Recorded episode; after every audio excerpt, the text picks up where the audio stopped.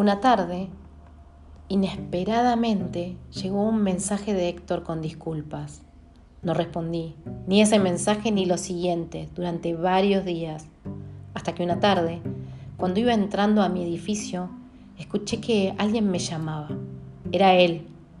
Intenté entrar rápidamente para escapar de ese encantador nato pero los nervios no ayudaron a que la llave, la llave entrara en la cerradura. Héctor logró acercarse y su sonrisa me dejó hipnotizada. Perdóname, Luz, de verdad, lo siento mucho, me dijo, forzando sus ojos achinados. Me lastimaste, Héctor, y aparte, ¿qué haces en Buenos Aires? Tuve una nueva reunión con el embajador y estaré acá en Buenos Aires por una semana. ¿Me dejas compensarlo invitándote a tomar un café? Por favor. No pude resistirme, pero me dije que a mi casa no volvería a entrar. Tomamos un café en un pequeño lugar que está justo del otro lado de la plaza y después otro. Terminamos cenando en un exclusivo restaurante francés a pocas cuadras de mi casa.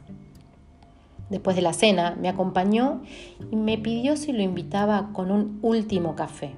Me prometió que no pasaría nada entre nosotros, si yo prefería y me dijo que me había extrañado demasiado y que sería solo un café. Yo, sin escuchar mi intuición, acepté su propuesta y lo invité a pasar.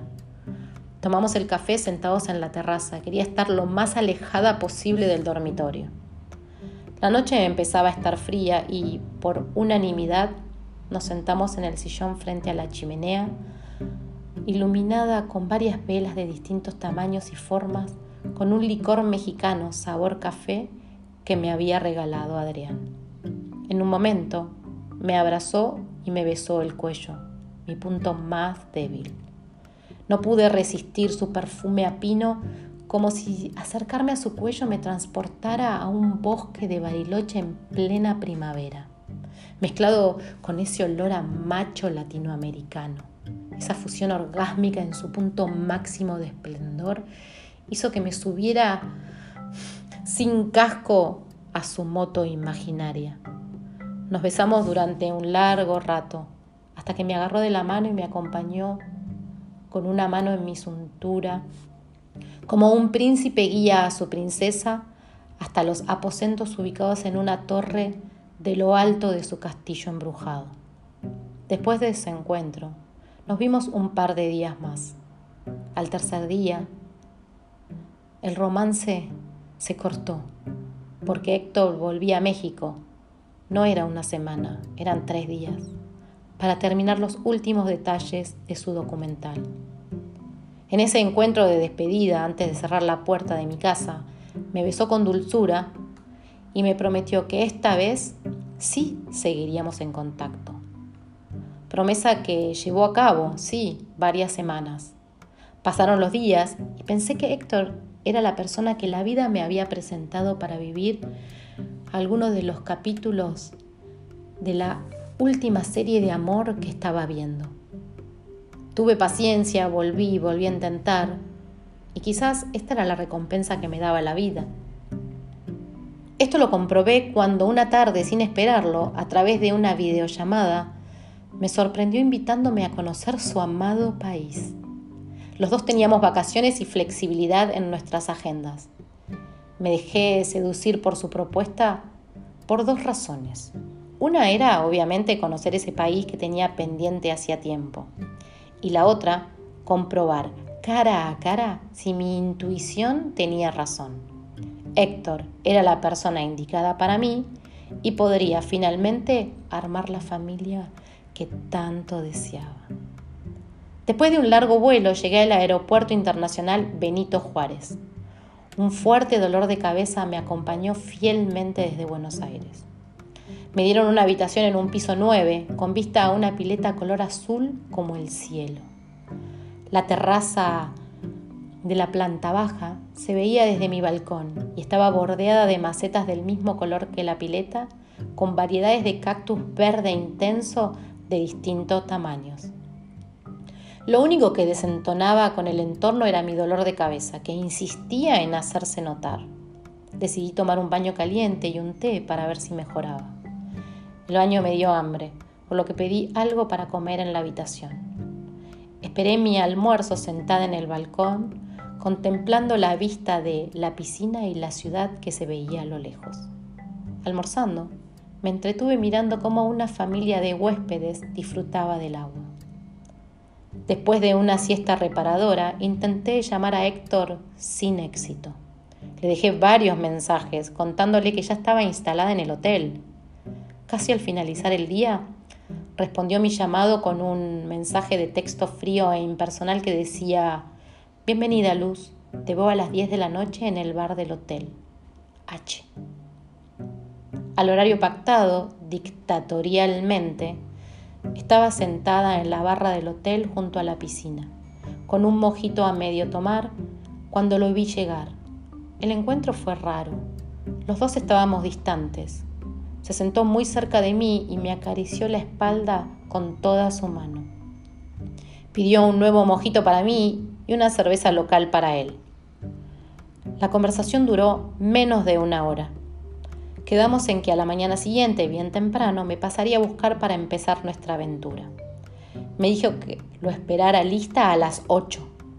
Esa noche, antes de apagar la luz, llamé a la recepción para pedir que me despertaran a las 7 de la mañana y que me enviaran el desayuno para estar lista al horario pactado. Al día siguiente, la alarma sonó, el desayuno llegó y yo lo esperé sentada en el lobby una, hasta casi tres horas. Le envié varios mensajes que no respondió hasta que lo vi entrar en el lobby con una sonrisa más blanca y seductora que lo habitual.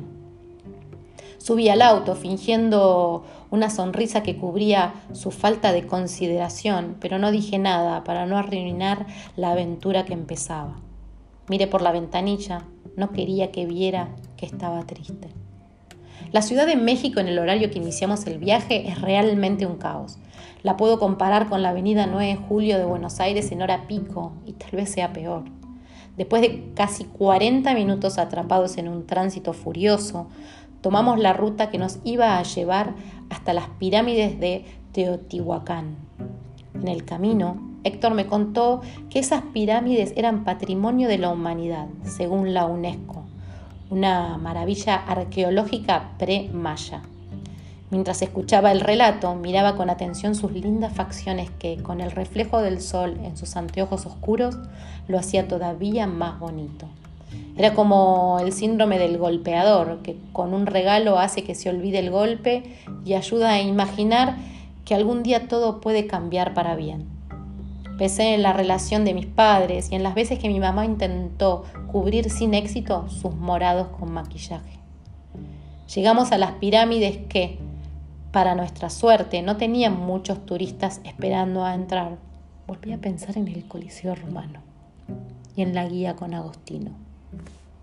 Fue así como mi guía personal y yo nos sumergimos en un viaje por la historia de la humanidad. Subimos a la cima de la pirámide del Sol y la pirámide de la Luna, donde pude sacar unas fotos increíbles.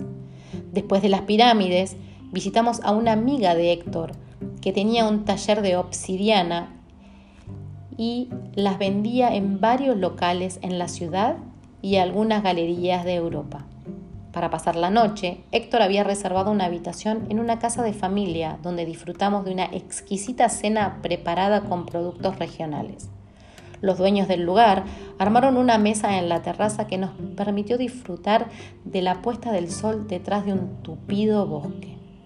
Después de la cena probamos un licor casero hecho a base de cactus y compartimos café con esa simpática pareja afromexicana. Al día siguiente nos levantamos temprano y nos esperaba en la misma terraza de la cena el desayuno, con productos caseros no menos exquisitos que los de la noche anterior.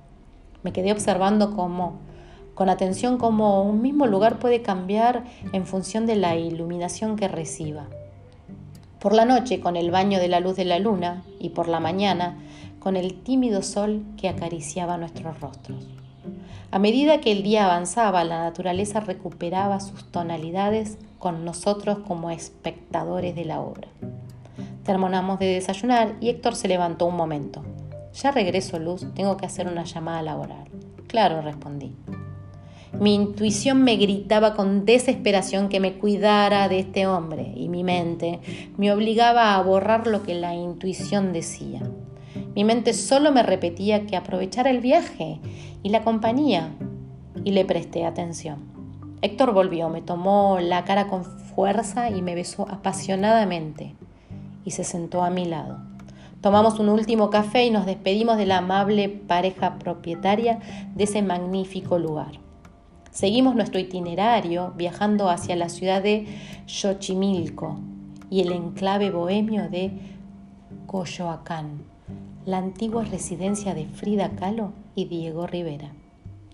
Admiro a Frida, no solo por su creatividad, sino el poder de resiliencia que tuvo desde muy joven. Al caer la tarde, y como cierre de esa jornada épica, paseamos en una trajinera, una colorida barcaza por los canales de Xochimilco. Recorrimos un barrio de islas artificiales y canales construidos sobre los restos de una ciudad azteca prehispánica. Los, minutos transcurrían al mismo tiempo que aumentaban mis sentimientos. Nuevamente apareció la duda, esta vez en forma de escalofrío. No quería sufrir por amor.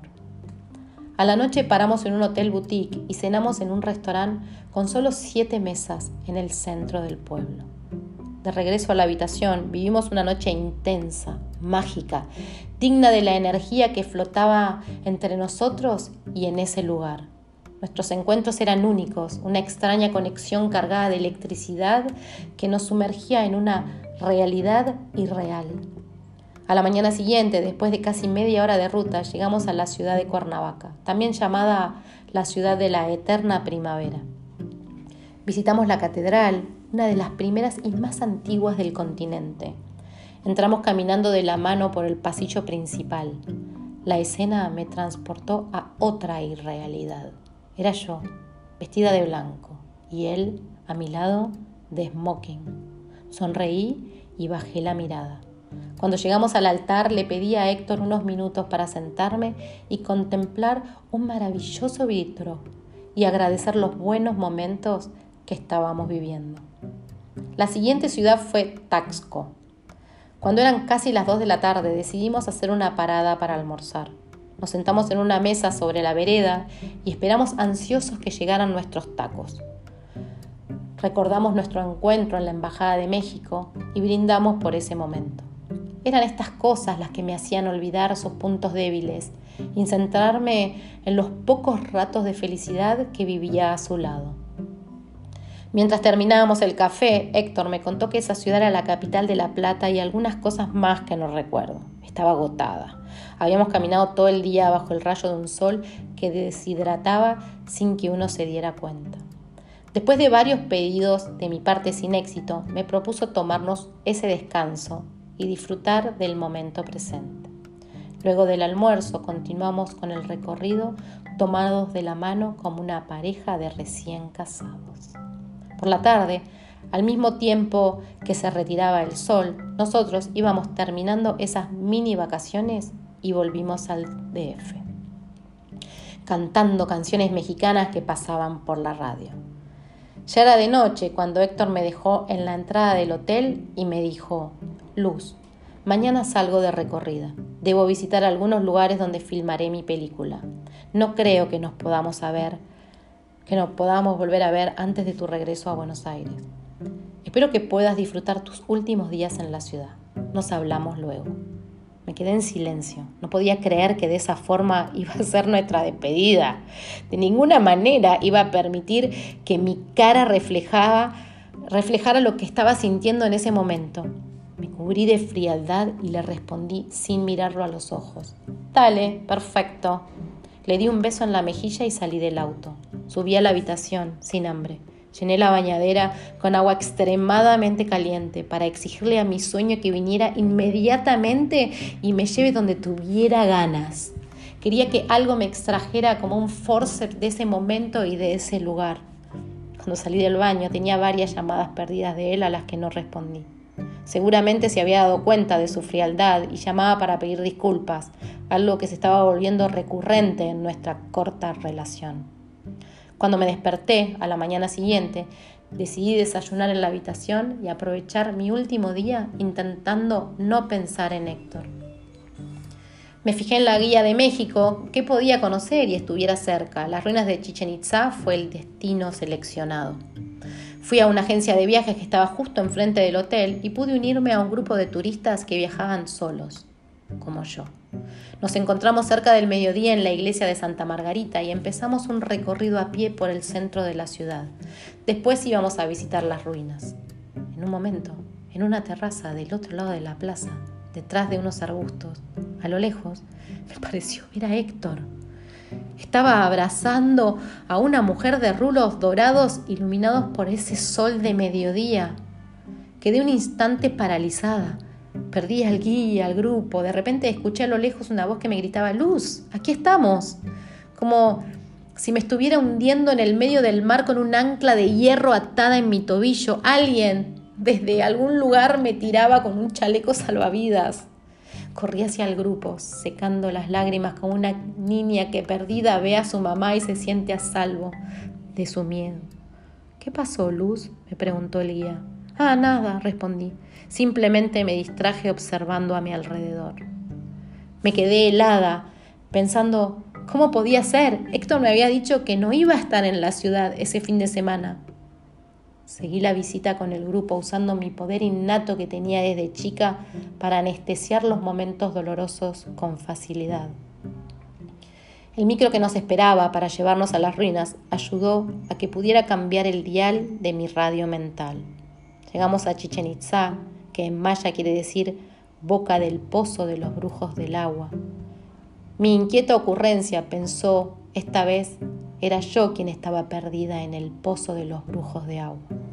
Levanté la mirada y me sentí muy chiquita frente a una enorme pirámide escalonada conocida como el castillo o el templo de los guerreros. Nos quedamos en silencio escuchando cómo el guía nos contaba sobre la civilización maya precolombina. A pocos metros del lugar había una cancha para un juego de pelota llamada Poctapoc, un ritual que se practicaba en todo el imperio. Costaba imaginar cómo podían meter la pelota en un aro tan alto solamente usando la cadera. Había más cosas para conocer, pero el tiempo nos jugó en contra y el horario de cierre nos pisaba los talones. No tuvimos tiempo de visitar el cenote subterráneo.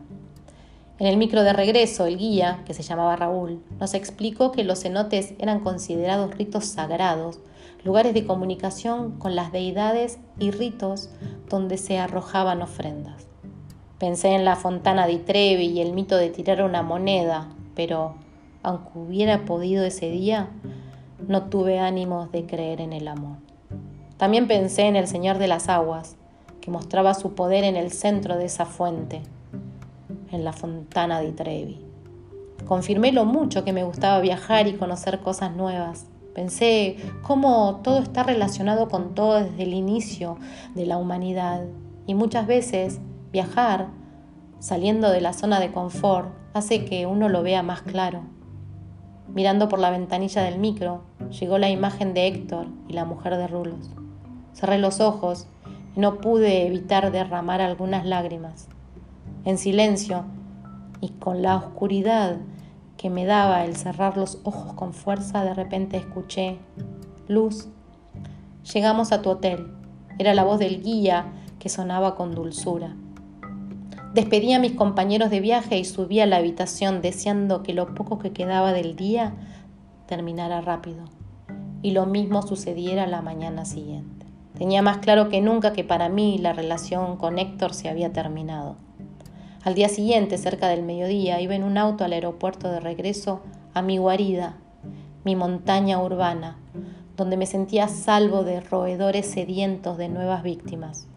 No me quejé, porque mi intuición me lo había advertido.